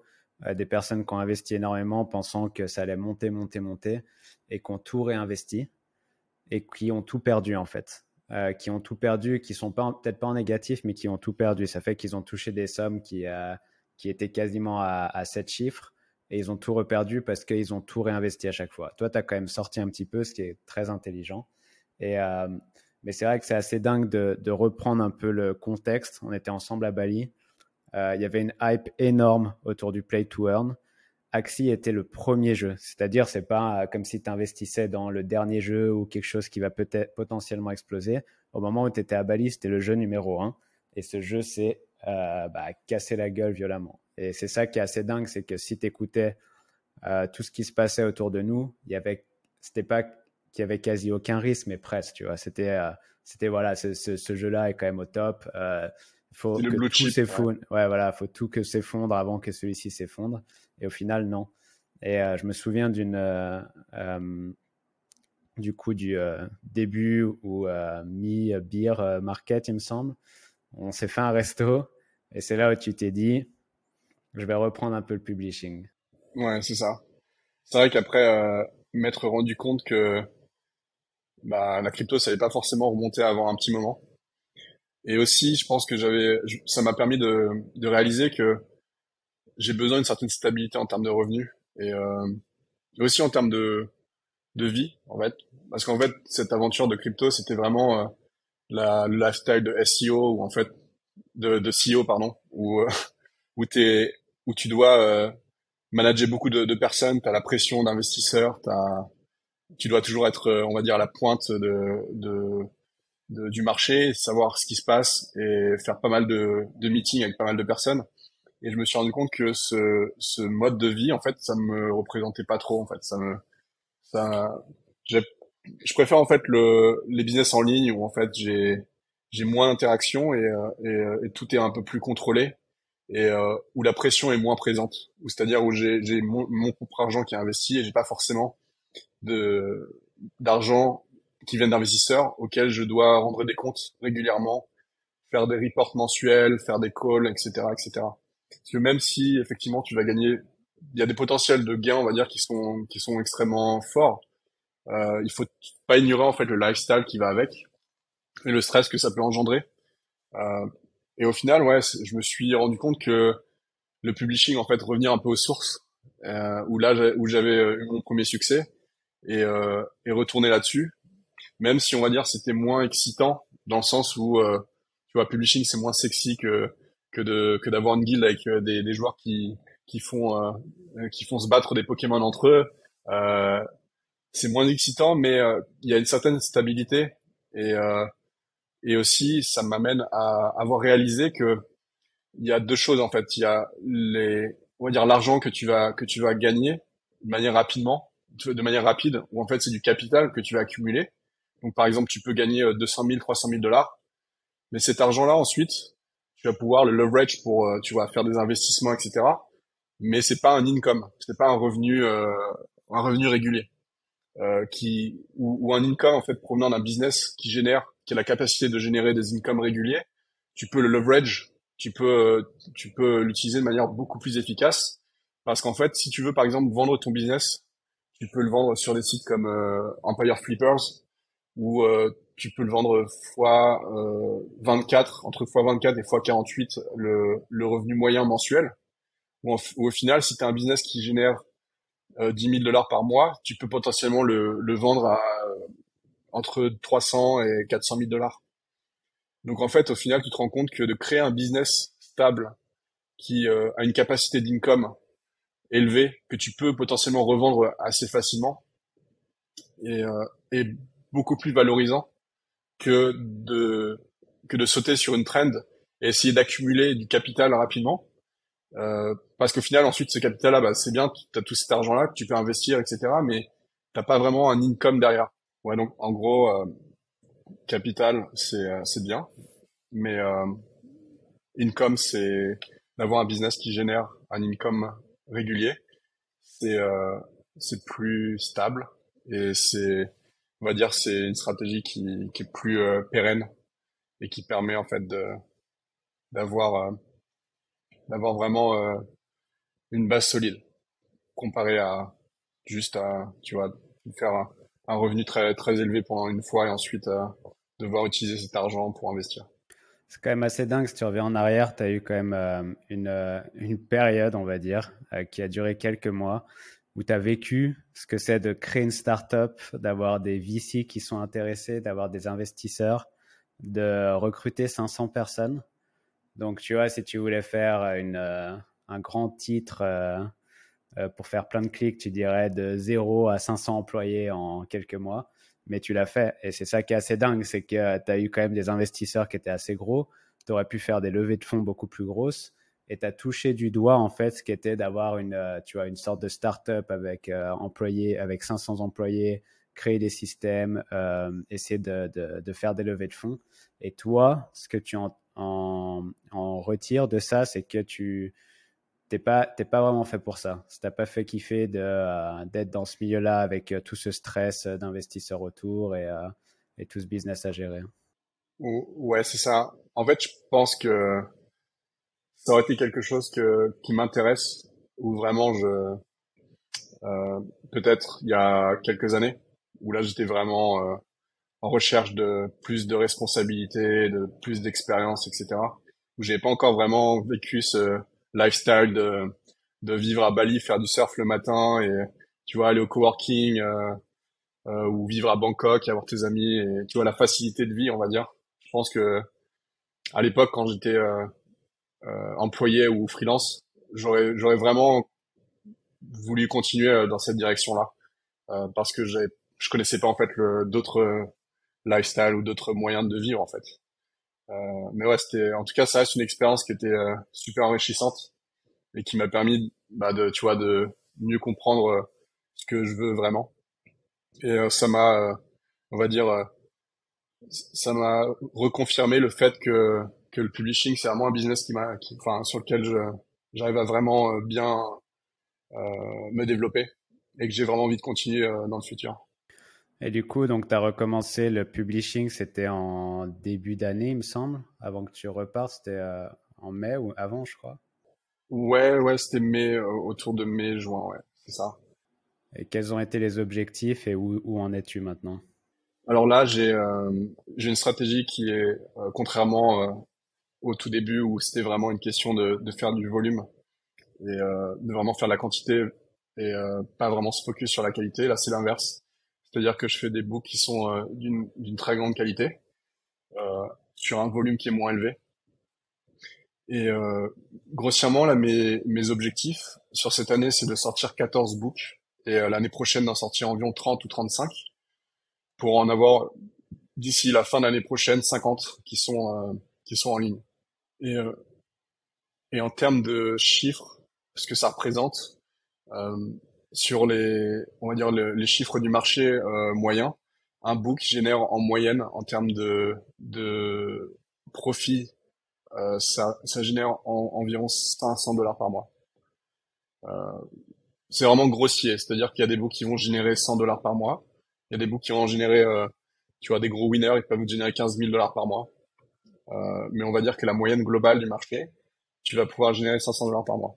Ok, et ton objectif, c'est d'en sortir 14 cette année, donc ça ferait 7000 euros par mois, et 30 l'année prochaine. Donc faire un effet boule de neige, quoi. Et il y a une question que euh, que je me pose, c'est euh, quelle est la durée de vie d'un livre? Quand tu le publies, parce que tu touches des royalties sur tous tes livres, euh, via, comme tu dis, Amazon principalement, 70%, tu disais. Le plus gros, c'est Audible quand même, en termes d'audiobook, en termes de revenus. Tu as aussi tout ce qui est livre physique avec Bouncer Nobles, etc. Combien de temps le livre dure?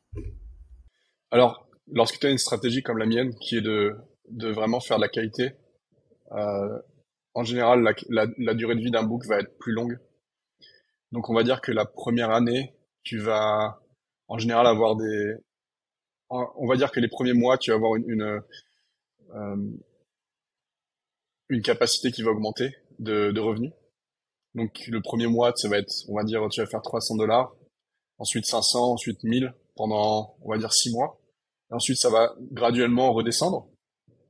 Ou là, ensuite, ça va se stabiliser on va dire, je sais pas, 400, 300 dollars par mois.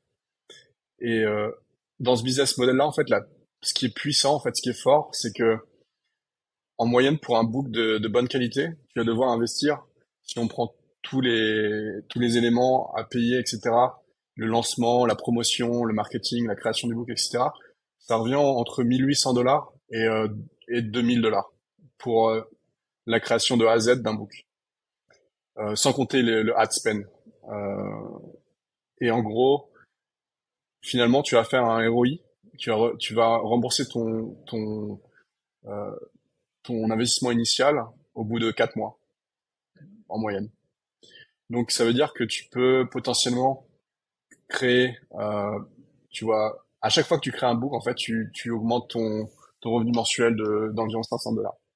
Ce qui est assez dingue si tu, tu réfléchis et que, et que ton investissement de base va être remboursé au bout de 4 mois.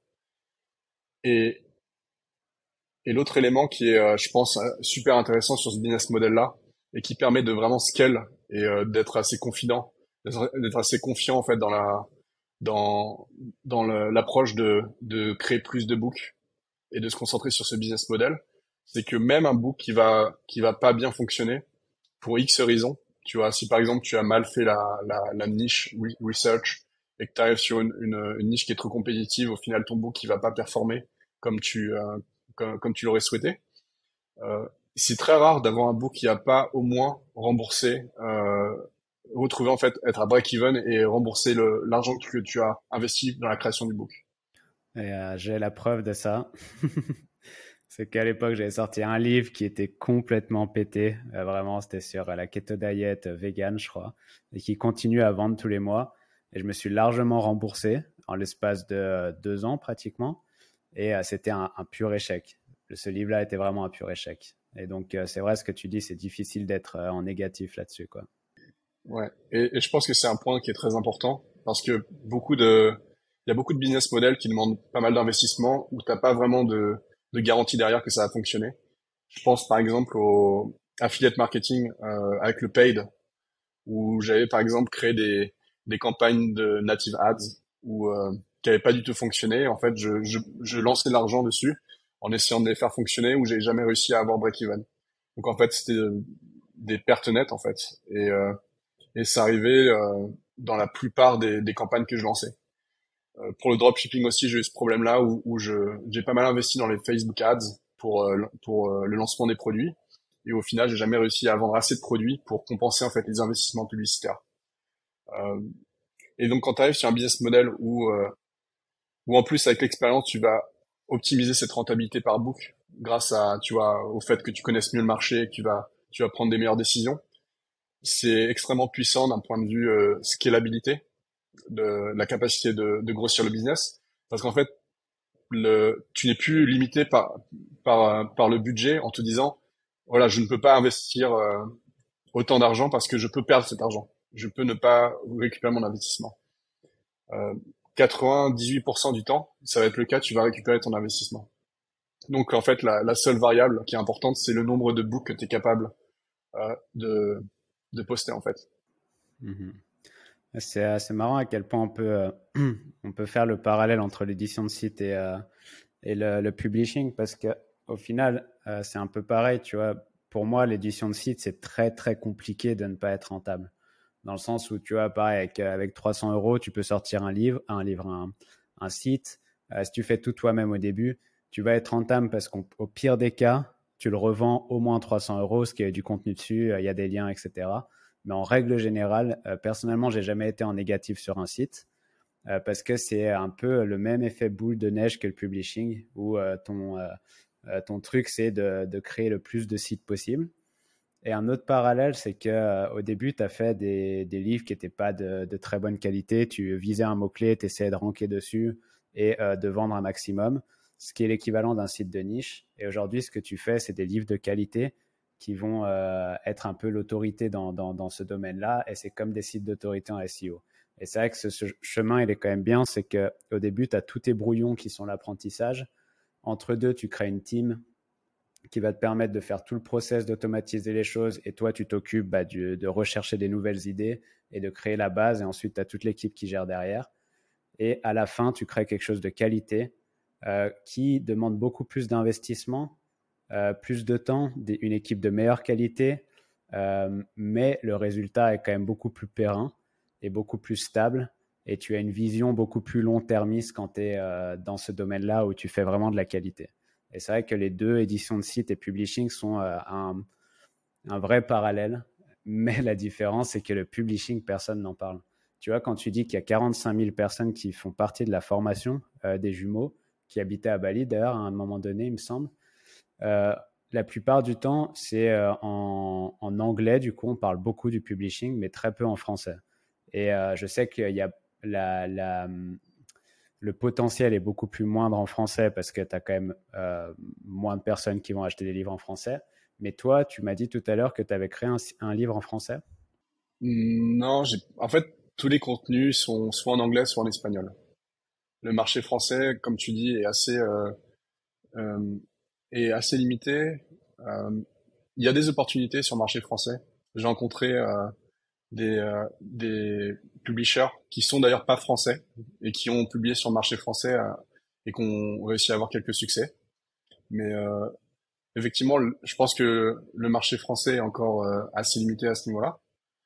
Mais il y a les opportunités sont surtout sur le, le marché anglo-saxon et espagnol pour le moment. Et euh, un peu le marché euh, allemand sur certaines thématiques. Et est-ce que tu peux donner un exemple, euh, parce qu'on parlait des tout premiers sites que tu faisais, est-ce que tu peux donner un exemple, des premiers livres, pardon, est-ce que tu peux donner un exemple d'un des premiers livres que tu as fait et un exemple d'un des derniers livres que tu as fait, juste pour donner un ordre d'idée de la différence et des niches ou tu vois des thématiques. Ouais, bien sûr. Alors, un des premiers books que j'ai fait, bon, c'était des audiobooks. Et euh, c'était par exemple euh, mindfulness sur euh, tout ce qui est la méditation. Développement personnel, ouais. Voilà, développement personnel. Aussi des books, on va dire, un peu plus lifestyle ou, ou minimalisme, par exemple. Et decluttering, qui est un peu une sorte de branche du minimalisme. Euh, c'était des sujets qui à l'époque fonctionnaient très bien et qui aujourd'hui sont un peu saturés. Aujourd'hui, euh, le marché du publishing et euh, est plus compétitif que si on regarde euh, il y a quatre ans. Mais il y a toujours beaucoup d'opportunités. Et par exemple, euh, des books sur lesquels je suis en train de travailler, pour donner un, exemple assez particulier, je suis en train de faire par exemple une série sur les exercices de d'équilibre et de stretching pour les seniors de plus de 60 ans. Donc c'est vraiment très ciblé. Et euh, c'est assez amusant à faire aussi parce qu'il faut faire les petites euh, illustrations, etc. Et euh, il y a, on pense que voilà, c'est très spécifique, donc il y a y a pas forcément beaucoup de demandes, mais Il y a beaucoup de demandes. Le premier, les premiers books, par exemple, sur cette thématique, ils génèrent euh, entre 15 et 20 000 dollars par mois. Donc, euh, si tu arrives à être sur la première page et d'arriver à ce niveau-là, il y a, y a, beaucoup de, de demandes. C'est ce que le marché euh, anglais aussi permet d'être ultra niché à ce point-là, tu vois. Exercice pour personnes de 60 ans, stretching pour euh, blond avec une barbe. Mais en gros, tu peux être ultra niché et il y a quand même une, euh, une, une, euh, un grand nombre de personnes derrière qui est prêt à acheter. Quoi. Ouais, le marché US, enfin le marché anglo-saxon, il est plus compétitif, donc tu dois niche down, tu dois aller plus profond, on va dire, dans la, dans la, à taper dans une audience qui est un peu plus euh, restreint, mais ça reste quand même sur un marché où on a quasiment un milliard de, de, d'anglo-saxons et, il y a du coup beaucoup de, de, de, personnes qui potentiellement peuvent acheter ton livre en anglais. Euh, un élément qui est intéressant là-dessus, c'est euh, par exemple sur le marché espagnol, qui est aussi un gros marché, on va dire en termes de langage et de vente de livres sur Amazon, c'est le, le, le, langage numéro 2. Euh, moi personnellement, je fais, on va dire un peu moins, on va dire 40% de mes ventes c'est espagnol et 60% c'est US. Et j'ai j'ai moins de books espagnols. Donc euh, c'est, je pense que c'est quasiment 50-50. Et en fait, c'est euh, parce que le marché espagnol est moins important en termes de volume, même s'il reste quand même relativement important. On est sur un peu moins de monde, mais comme il est moins euh, compétitif, parce qu'il y a moins d'offres de, book, euh, au final, tu vas réussir à, à, placer ton book en première page plus facilement sur des topics qui sont plus généraux, qui sont plus compétitifs. Par exemple, c'est quasiment impossible de te positionner en premier rapidement sur, euh, je veux dire par exemple, le time management, qui est un mot clé qui est assez compétitif dans le, dans le, tu vois, dans le business. Et sur, en espagnol, j'arrive à me positionner très bien dessus. Alors qu'en anglais, c'est quasiment impossible car la, concurrence est trop élevée. Et donc, au final, je me retrouve, euh, pour le même book que j'ai traduit euh, en espagnol, la, la version espagnole fait beaucoup plus de, de revenus parce qu'en fait c'est un marché qui est on va dire moins mature que le marché US mais qui va euh, qui pousse euh, où tu peux pousser des books qui sont sur des thématiques qui sont plus concurrentielles. Donc c'est un marché qui est un peu différent là-dessus. C'est intéressant et du coup je vais te poser la question justement sur la traduction comme tu dis. Est-ce que tu fais euh, traduction mot pour mot ou tu refais une étude du marché? Euh, en général, si le book, en fait, je vais euh, déjà décider de faire une traduction si le book il a bien performé en anglais. Mais ça veut pas dire que si le book a bien performé en anglais, n'a pas performé en anglais, qu'il va pas performer en, en, espagnol. On va dire c'est plus euh, sûr comme stratégie de uniquement se focus sur les books qui ont déjà été des succès sur un autre marché. Et en termes de, de traduction, c'est quasiment du mot pour mot. On va dire que sur le titre, on va quand même faire une, une, une étude de, de mots-clés pour être sûr que on utilise bien les mots-clés qui sont utilisés. Mais en termes de contenu dans le livre, ça, ça va être, on va dire, vraiment une, il y a des il y a des agences de de, de, translation agency qui en fait vont prendre le book en anglais et euh, le traduire euh, en espagnol euh, de manière assez euh, efficace et qui va être tu vois sans faute d'orthographe qui va être très clean parce qu'au final la traduction d'anglais à espagnol n'est pas très compliquée et aussi c'est très peu cher parce qu'en fait il y a beaucoup de de d'écrivains de, tra de traducteurs anglais to spanish qui euh, qui euh, ont des taux horaires qui sont qui sont très faibles par rapport à la traduction en allemand ou en français ou en, ou en italien par exemple. Où là, tu as moins de personnes qui font la traduction. J'avais fait un site au Mexique et euh, la rédaction est, vraiment, vraiment pas chère. Et tu as beaucoup de personnes très qualifiées qui ont des masters, qui parlent couramment anglais, etc. Et qui, qui, qui coûtent vraiment rien en fait. Et du coup, j'imagine qu'en termes de traduction, c'est assez rentable. Et pour donner un ordre d'idée sur un livre de 30 000 mots, si tu dois le traduire en espagnol, ça va te coûter combien à peu près? Un livre de 30 000 mots, ça va coûter... Euh. Ça peut coûter, on va dire en, en moyenne, ça coûtait 300 dollars, 250 dollars. Donc, si tu compares à l'investissement de base que tu as fait avec euh, en investissement de temps, tu as payé ton équipe, tout l'investissement que tu as fait sur ton premier site, là, entre guillemets, tu as juste à payer 300 dollars, euh, refaire une petite étude pour le, le titre, et tu as un livre qui est sur un nouveau marché et qui va être quasiment aussi rentable qu'en anglais Alors, euh, je pense qu'il y y a moins de chances qu'il soit aussi rentable que le, que le book en anglais. Par contre, effectivement, les coûts de production sont, sont plus faibles. Donc, on va dire en termes de ROI, euh, tu vas on va dire, tu vas gagner moins, mais comme tu auras dépensé moins pour le faire, au final, c'est euh, super intéressant. Le potentiel global est moins élevé, mais comme les coûts sont très faibles, il y a un ROI qui est plus élevé, et donc c'est intéressant de le faire dans la plupart des cas. Très intéressant, très très intéressant. Et euh, du coup, je vais te poser une question, euh, si tu arrives à résumer tout ça.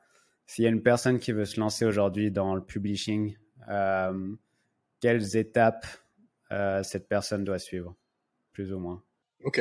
Euh, je pense qu'il faut déjà un petit peu faire des recherches en ligne sur euh, comment fonctionne le, le business model, voir si c'est quelque chose qui, qui pourrait euh, être intéressant pour cette personne-là. Et, et je pense que trouver une formation qui soit efficace euh, ensuite, il y a les formations en fait privées que tu peux acheter en ligne qui permettent de, de te former, de donner, de t'expliquer toutes les étapes de la création.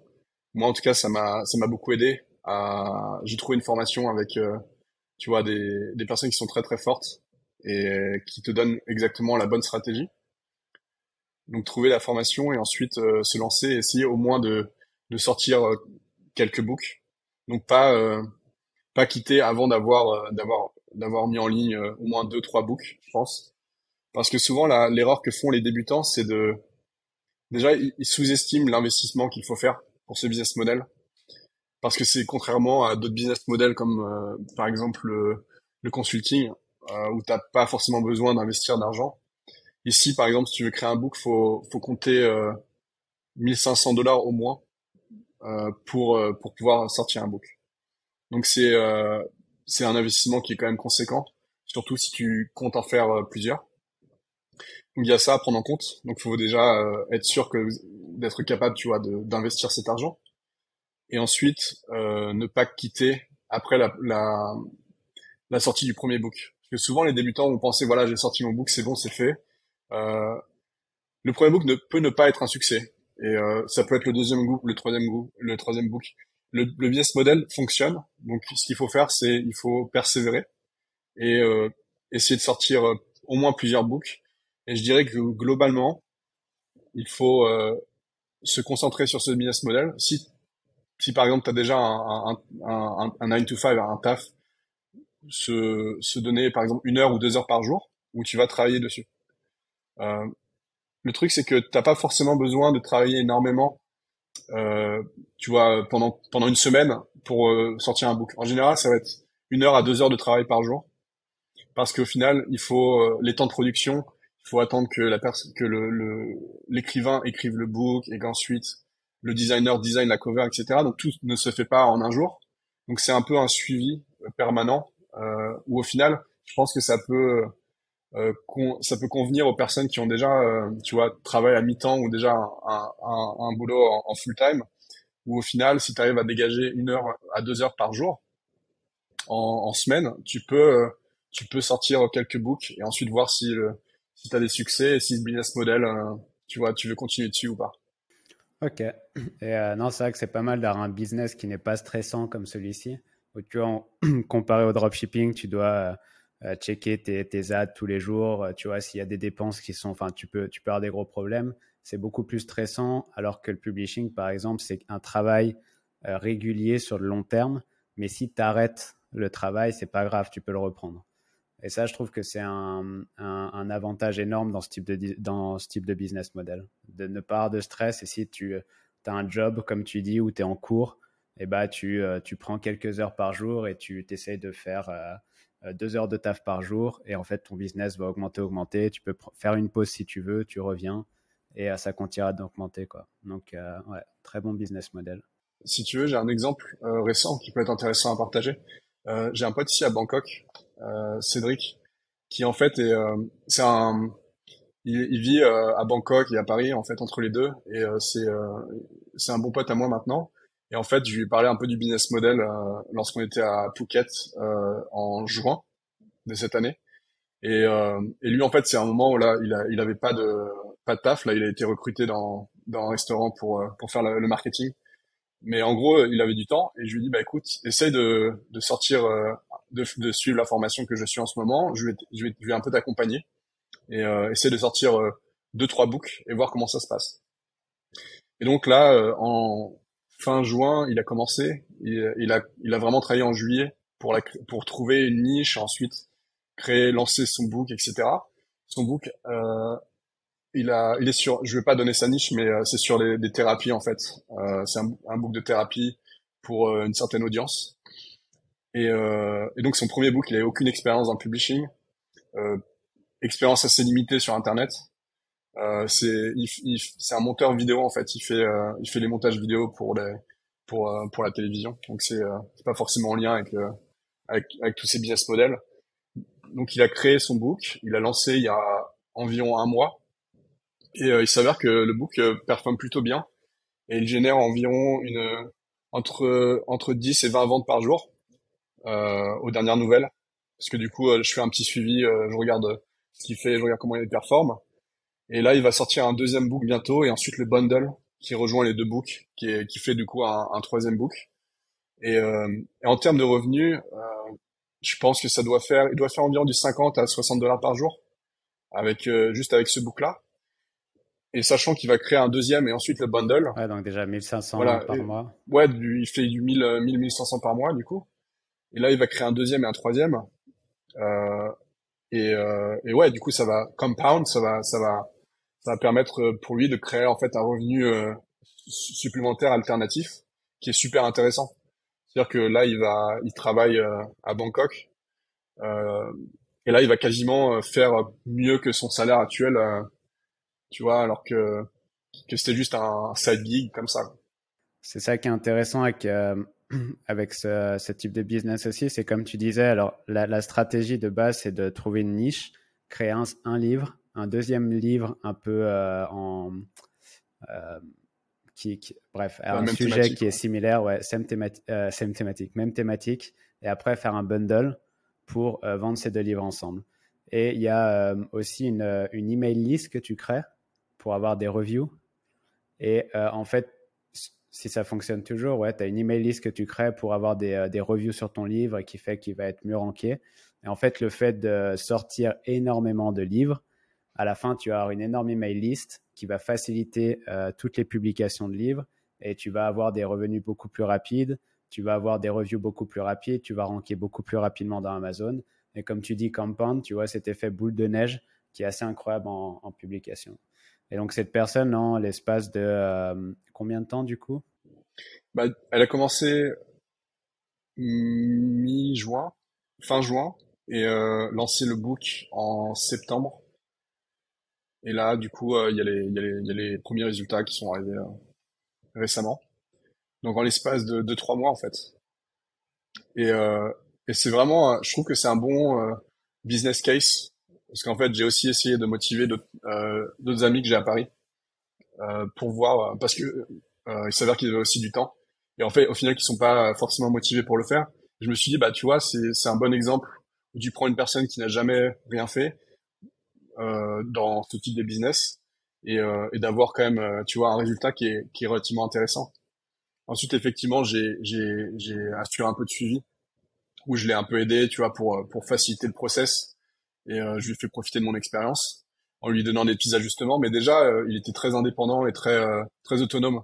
C'est-à-dire que il avait déjà des bonnes idées, la, la, couverture était vraiment très de très bonne qualité, etc. J'ai pas eu vraiment besoin de lui donner beaucoup de faire beaucoup d'assistance. Et ouais, donc je trouve que c'est vraiment un très bon un très bon exemple, comme comme quoi tu t'es pas forcément obligé de passer par par un, un parcours qui soit super laborieux tu peux aussi euh, arriver sur un business model si, si tu essayes qui, qui se passe très bien dès le début. Et euh, surtout si tu es, euh, on va dire, bien entouré, si tu as des personnes autour de toi qui, qui, ont réussi dans un business model sur lequel tu, tu es intéressé, tu peux potentiellement voilà leur demander de tu vois d'essayer ou de t'aider ou au moins de, de, de, te guider tu vois. Et je sais par exemple qu'Antoine il était aussi intéressé pour pour tu vois essayer le business model potentiellement. Tu vois il y a je pense que c'est relativement accessible pour les pour les débutants qui n'ont jamais euh, essayé euh, ce, ce, type de business. Et euh, encore plus facile pour les personnes qui ont déjà eu des business en ligne, qui ont déjà eu des expériences positives, parce que tu retrouves à peu près les mêmes les, mêmes étapes et le, le, même état d'esprit que par exemple tu vois l'édition de site où on trouve beaucoup de parallèles. C'est ça qui est intéressant. Comme tu dis, tout éditeur de site, comme euh, bah, Antoine qui a déjà son équipe, tu vois, il a déjà les rédacteurs. Euh, ils sont au courant de la recherche de mots-clés, comment tu structures un article. Il y a des différences hein, d'écrire un livre. Mais c'est vrai que tout éditeur de site peut arriver dans ce business-là, de publishing, avec déjà de très très bonnes bases. Euh, tu vois, c'est comme moi, hein, quand j'ai fait mon premier livre, j'ai pas écrit un mot. j'ai pris ma rédactrice que j'avais, une rédactrice anglaise que j'avais sur mon site anglais, et elle a, rédigé le livre. Donc, euh, c'est vrai que tu as quand même pas mal d'avantages à déjà avoir un business euh, comme celui-ci. Écoute, euh, merci beaucoup Arnaud pour, pour ton temps, pour avoir expliqué ce business model qui est vraiment méconnu en France, j'ai l'impression, et l'avoir décortiqué, nous avoir partagé donc ta façon de créer des process, recruter, manager toutes ces personnes-là ton expérience de startup et de VC euh, dans, la, dans la crypto. Euh, est-ce que tu peux dire peut-être où on peut te trouver si tu as envie d'être trouvé? Euh, Je suis assez, assez off media, social media. je sais pas. je suis pas vraiment social media public. Ouais, non, t'as raison. Et euh, non, bah du coup, euh, de toute façon, je couperai, euh, je couperai ce truc comme ça, ce sera fait. Mais euh, je, je, vais quand même, euh, quand même partager que s'il y a des questions de ton audience, de commenter la vidéo sur YouTube. Et je, je, passerai un peu de temps pour répondre et, et peut-être, tu vois, contacter les personnes qui, qui veulent en savoir plus et les aider, leur, les conseiller au moins, tu vois, pour avoir un, certain follow-up et et, euh, tu vois aider ton audience s'ils si, veulent en savoir plus sur le, le publishing. Bah, ça, c'est très très cool. Et du coup, n'hésitez pas à commenter, poser vos questions et euh, il répondra quand il aura le temps parce qu'Arnaud n'a rien à vous vendre. Il a vraiment pris son temps c'est ça. Euh, ici. J'ai pas de cours. Euh, pour... Non, t'as pas de formation, tu devrais la sortir. J'ai pas de formation, ouais. Et, euh, non, non, il a vraiment pris son temps pour partager son, son expérience et son vécu et ce business model. Euh, gratuitement et euh, de toute bonne volonté. Donc merci à toi Arnaud. C'était avec plaisir en tout cas. Merci à toi. On se revoit bientôt sur Bali, j'espère. Et euh, d'ici là, avec plaisir, profite bien de Bangkok. Merci. Allez, ciao.